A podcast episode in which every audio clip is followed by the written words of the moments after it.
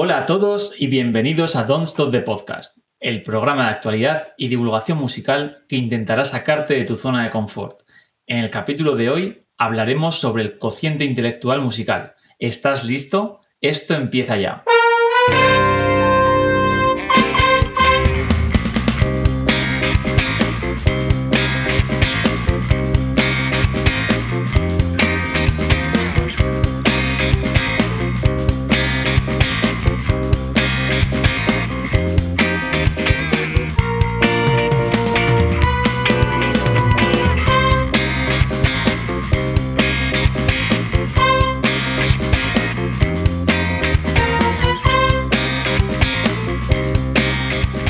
Alberto.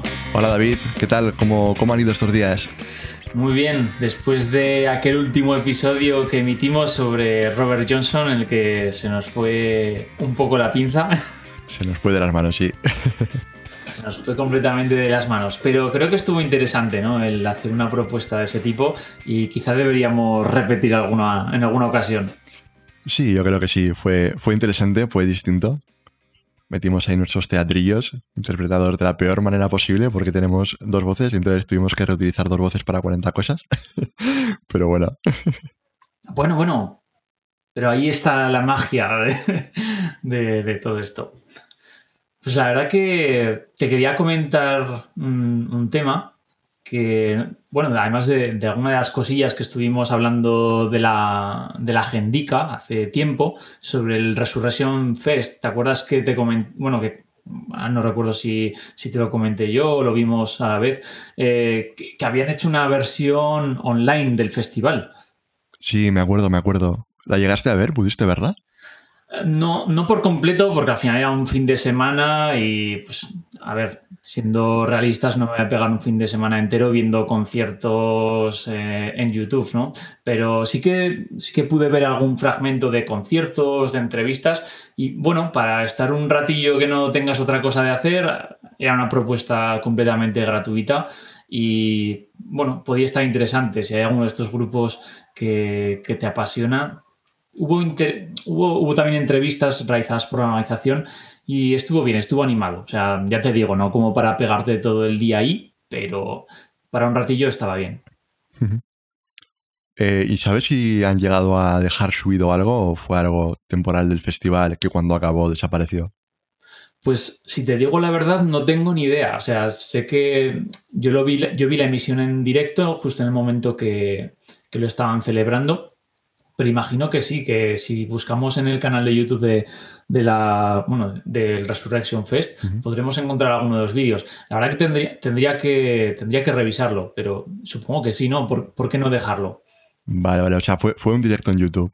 Sí, sí, sí, exacto. Bueno, directo en cuanto a la emisión, porque obviamente no, no eran, claro. no eran conciertos en directo ni, ni entrevistas eh, en el día, ¿no? Sino que eran entrevistas ya grabadas de, de festivales anteriores y lo mismo con los conciertos. Ya en actuaciones pasadas. Vale, vale, vale. Eh, pues otra cosa que comentamos, eh, no sé si por Instagram o en el podcast nombramos algo, fue el eh, manifestación o el movimiento Alerta Roja Eventos que sucedió entre el anterior programa y este. Y bueno, hemos visto eh, durante ese día como un montón de gente se ha, se ha volcado en, en apoyar la iniciativa, eh, tanto en forma de manifestación. Aquí, por ejemplo, en Zaragoza, la ciudad donde vivimos, eh, sí que vimos como hubo un- una movilización de, varias personas del sector que hicieron una pequeña manifestación respetando distancias de seguridad, con mascarillas, etcétera. Pero, pero sí que hicieron una manifestación física. Pero bueno, aún así, un montón de gente que no pudo o no quiso manifestarse físicamente, sí que dio su apoyo poniendo pues una imagen de color rojo representando eh, la falta de apoyo ¿no? de, De, de los gobiernos o de, de las personas que tienen capacidad de decisión eh, a todas las personas del sector de- del arte y de, de la cultura. Sí, además, si recuerdas, en nuestro primer episodio ya adelantábamos alguna, bueno, este, este tema, ¿no? Con cómo había sido la, el tema del coronavirus para todo el sector del espectáculo y qué es lo que se iba a ver a partir de, de, este momento. Y al final, pues esto no ha sido más que una reacción de lo que ha estado ocurriendo en los últimos meses. Sí, estamos viendo cómo ha desencadenado eh, los estragos del virus en, en el sector. Y nada más, si te parece David, vamos a la sección principal. Perfecto, vamos allá.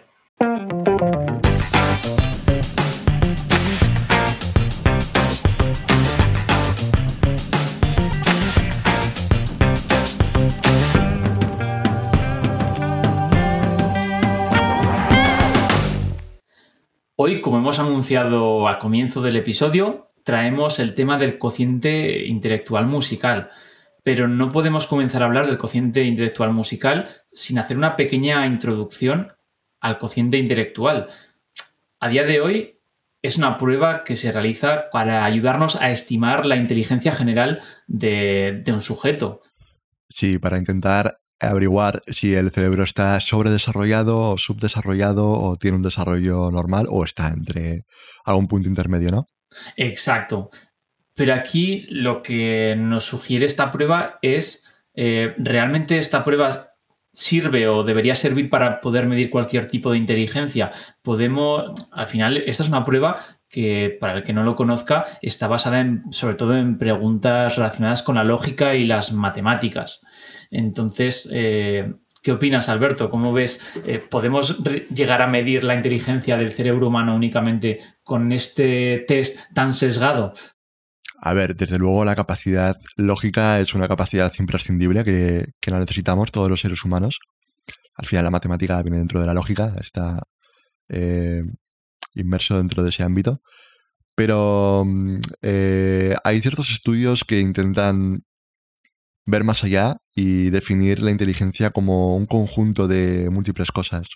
¿No, David? Pues sí, como bien comentas, eh, me resultó fascinante que en 1983 Howard Gardner, profesor de la Universidad de, Harvard, desarrolló una teoría.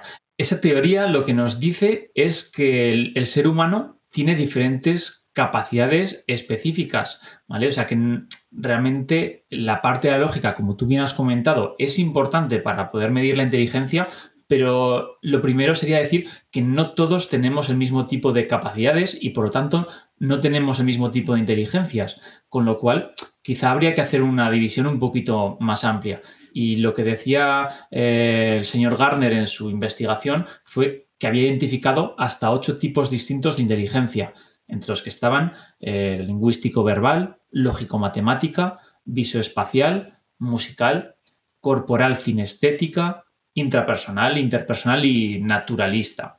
¿vale? Como puedes ver, eh, al final, realmente si, pensamos en la gente que conocemos en nuestro alrededor, no, todos tienen la misma, el mismo tipo de inteligencia. Seguro que conocemos gente que es capaz de desarrollar figuras o arte con su cuerpo que ni tú ni yo seríamos, vamos, impensable, ¿no? No, no, desde luego. Yo, mis habilidades artísticas para dibujo eh, no llegan más allá del 6 y el 4. Yo soy nulo dibujando. bueno, esta teoría es principalmente eso, que no, que no nos pueden medir a todos por la, con la misma vara de, medición. Entonces, a raíz de esto, surge un estudio también de la, Universidad de, Harvard, ¿verdad?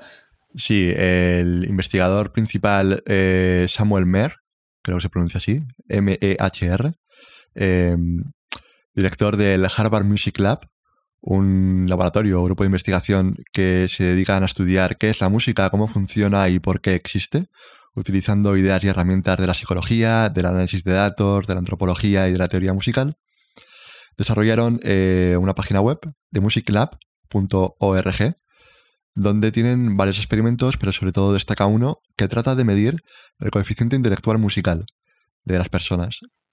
Sí, qué, interesante. O sea, justo a raíz de esta teoría que, habíamos visto en la que existen múltiples inteligencias, este cociente, o sea, perdón, esta prueba nos permite, o al menos lo intenta, averiguar cuál es nuestro cociente intelectual musical.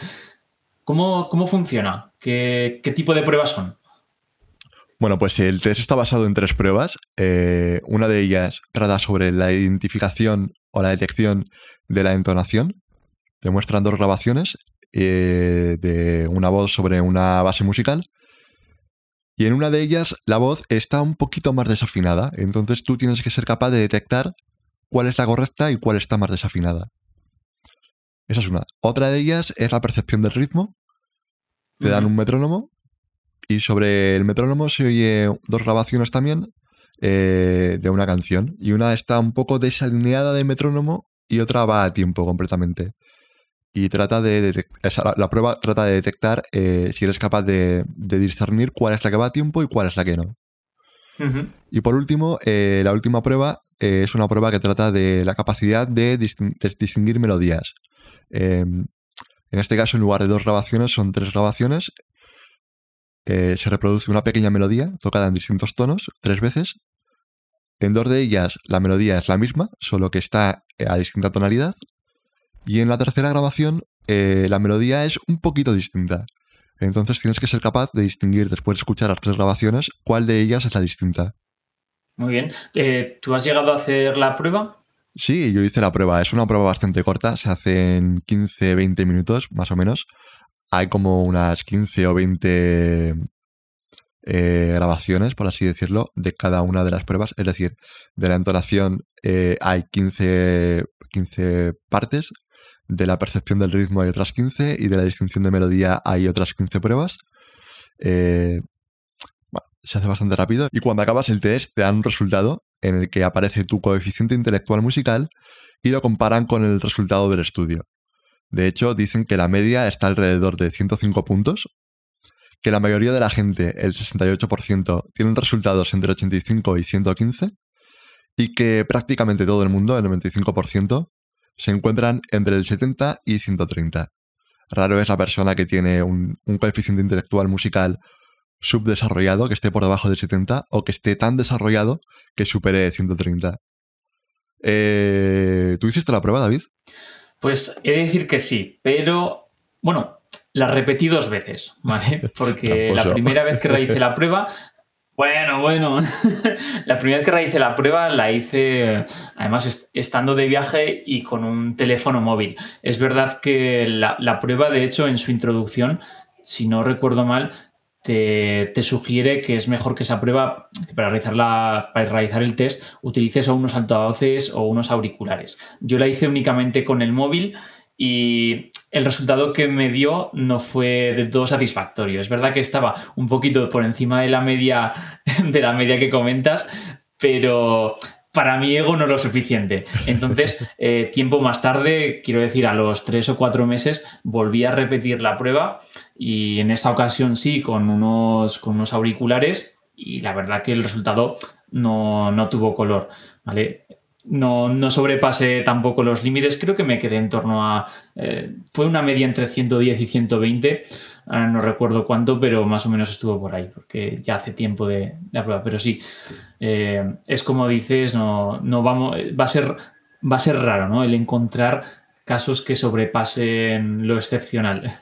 Sí, de hecho, eh, la prueba, o sea, yo, seguramente no recomendaría a nadie que lo hiciera con los altavoces del móvil. Básicamente porque la prueba es lo suficientemente complicada como para que las diferencias sean mínimas entre dos entonaciones o entre eh, dos ritmos que vayan a tiempo o no. Entonces, hace falta un nivel de concentración bastante alto para ser capaz de distinguirlos. Incluso para un músico profesional, supongo. Sí, estoy completamente de acuerdo y a los hechos me remito. La diferencia que noté entre la primera vez que realicé la prueba y la segunda, vamos, es que no, no hubo color tanto en la capacidad de escucha como luego en los resultados que se vieron reflejados. Sí.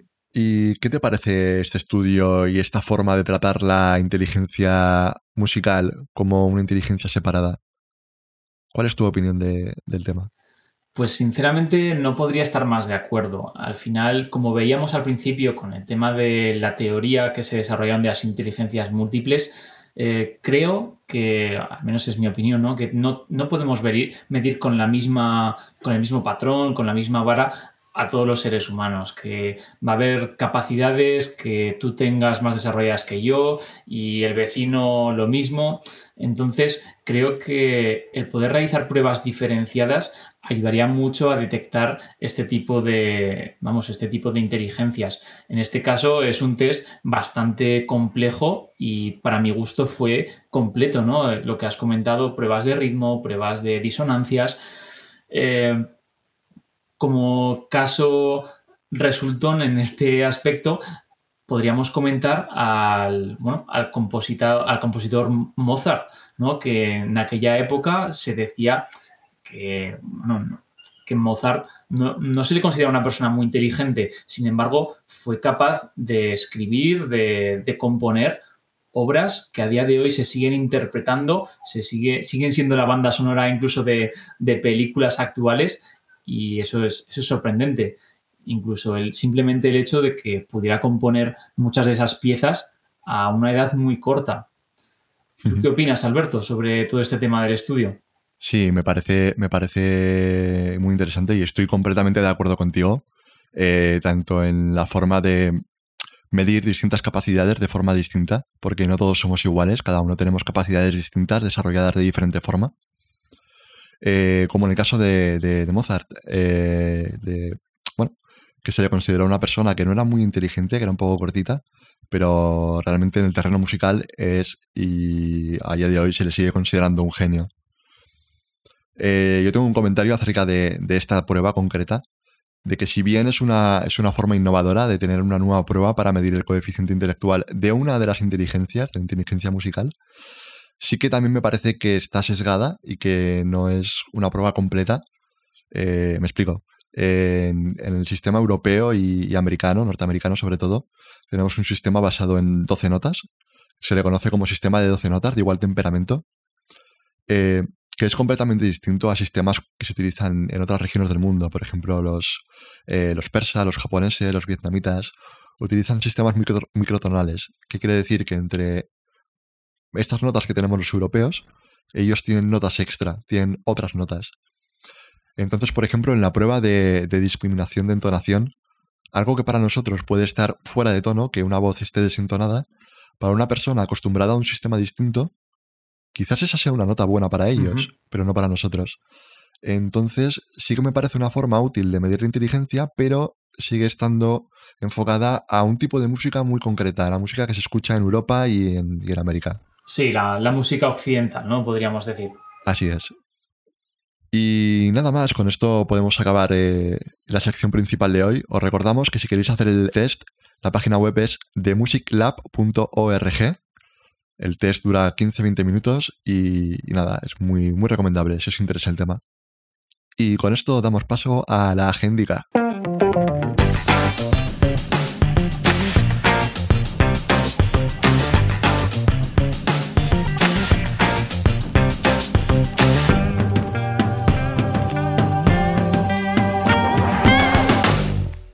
Y llega la sección de la agendica. ¿Qué nos has traído para esta semana, Alberto? ¿Qué, propuestas musicales tienes? Bueno, para las próximas semanas, eh, la Pegatina eh, tenía prevista una pequeña gira por España con conciertos el 10 de octubre en Zaragoza, 24 de octubre en A Coruña y 7 de noviembre en Bilbao. Los dos conciertos, por desgracia, han sido cancelados, pero todavía queda un concierto activo el 31 de octubre en la sala We Think de Madrid a las 22.00. Eh, la entrada cuesta 22 euros, pero por 30 euros podéis conseguir la entrada con Meet and Greet, eh, que consiste básicamente en que tenéis unos minutos en los que podéis conocer al grupo eh, personalmente, quiero decir, en camerinos o en alguna sala especial. Además, si no sois de España y queréis ver a la pegatina, también tenéis conciertos el 20 de octubre en Nantes y el 21 de octubre en París. También el grupo Pink Tones eh, para mi gusto, el mejor grupo tributo a Pink Floyd. Eh, el concierto de Málaga, que se iba a realizar el 25 de abril, eh, ha sido pospuesto al 31 de octubre, al próximo 31 de octubre, en la Sala París 15 a las 22.00. la entrada cuesta 24,86 euros y se puede adquirir en Ticketmaster. Si os gusta Pink Floyd, desde luego es una experiencia única. Os lo recomiendo totalmente. Pues suena fantástico, Alberto. Me apunto a alguna de esas propuestas e intentaré, como siempre, eh, intentaré verla. Pasamos a la siguiente sección, las recomendaciones musicales. Vamos allá.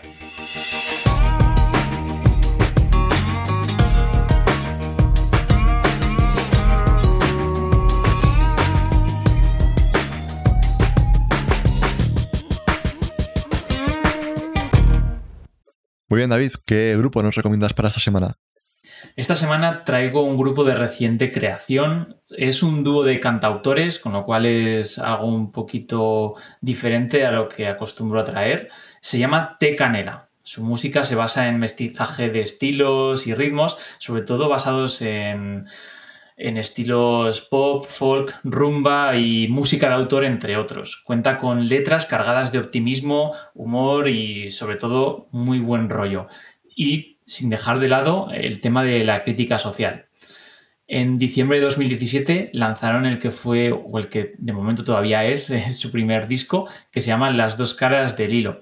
Muy recomendable. Dadle, os recomiendo que, le deis una oportunidad. ¿Qué, tienes tú para esta semana, Alberto? Bueno, pues para, este programa tengo a un grupo, un grupo mítico de blues. Eh, después del programa de Robert Johnson me ha dado por escuchar blues y he recordado este grupo que lo conocí hace unos años. Se llama Tedeschi Tracks Band. Eh, realmente la historia de este grupo es bastante curiosa.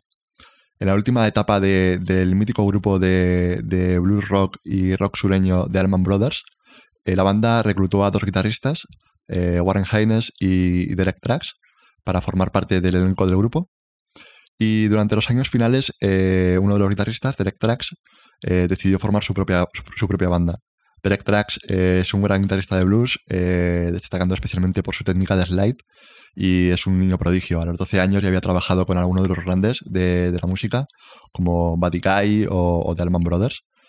Em, y bueno, Finalmente, durante este año de gira, conoció a, otra música de, blues, Susan Tedeschi, con la que se casó dos años más tarde, y decidieron unir las bandas, la banda de Derek Trax y la banda de Susan Tedeschi, y formaron la Tedeschi Trax Band, fundada en 2010, con el objetivo pues, de pasar más tiempo juntos y poder eh, no tener que estar compaginando dos giras separadas y poder estar tiempo en familia, ¿no?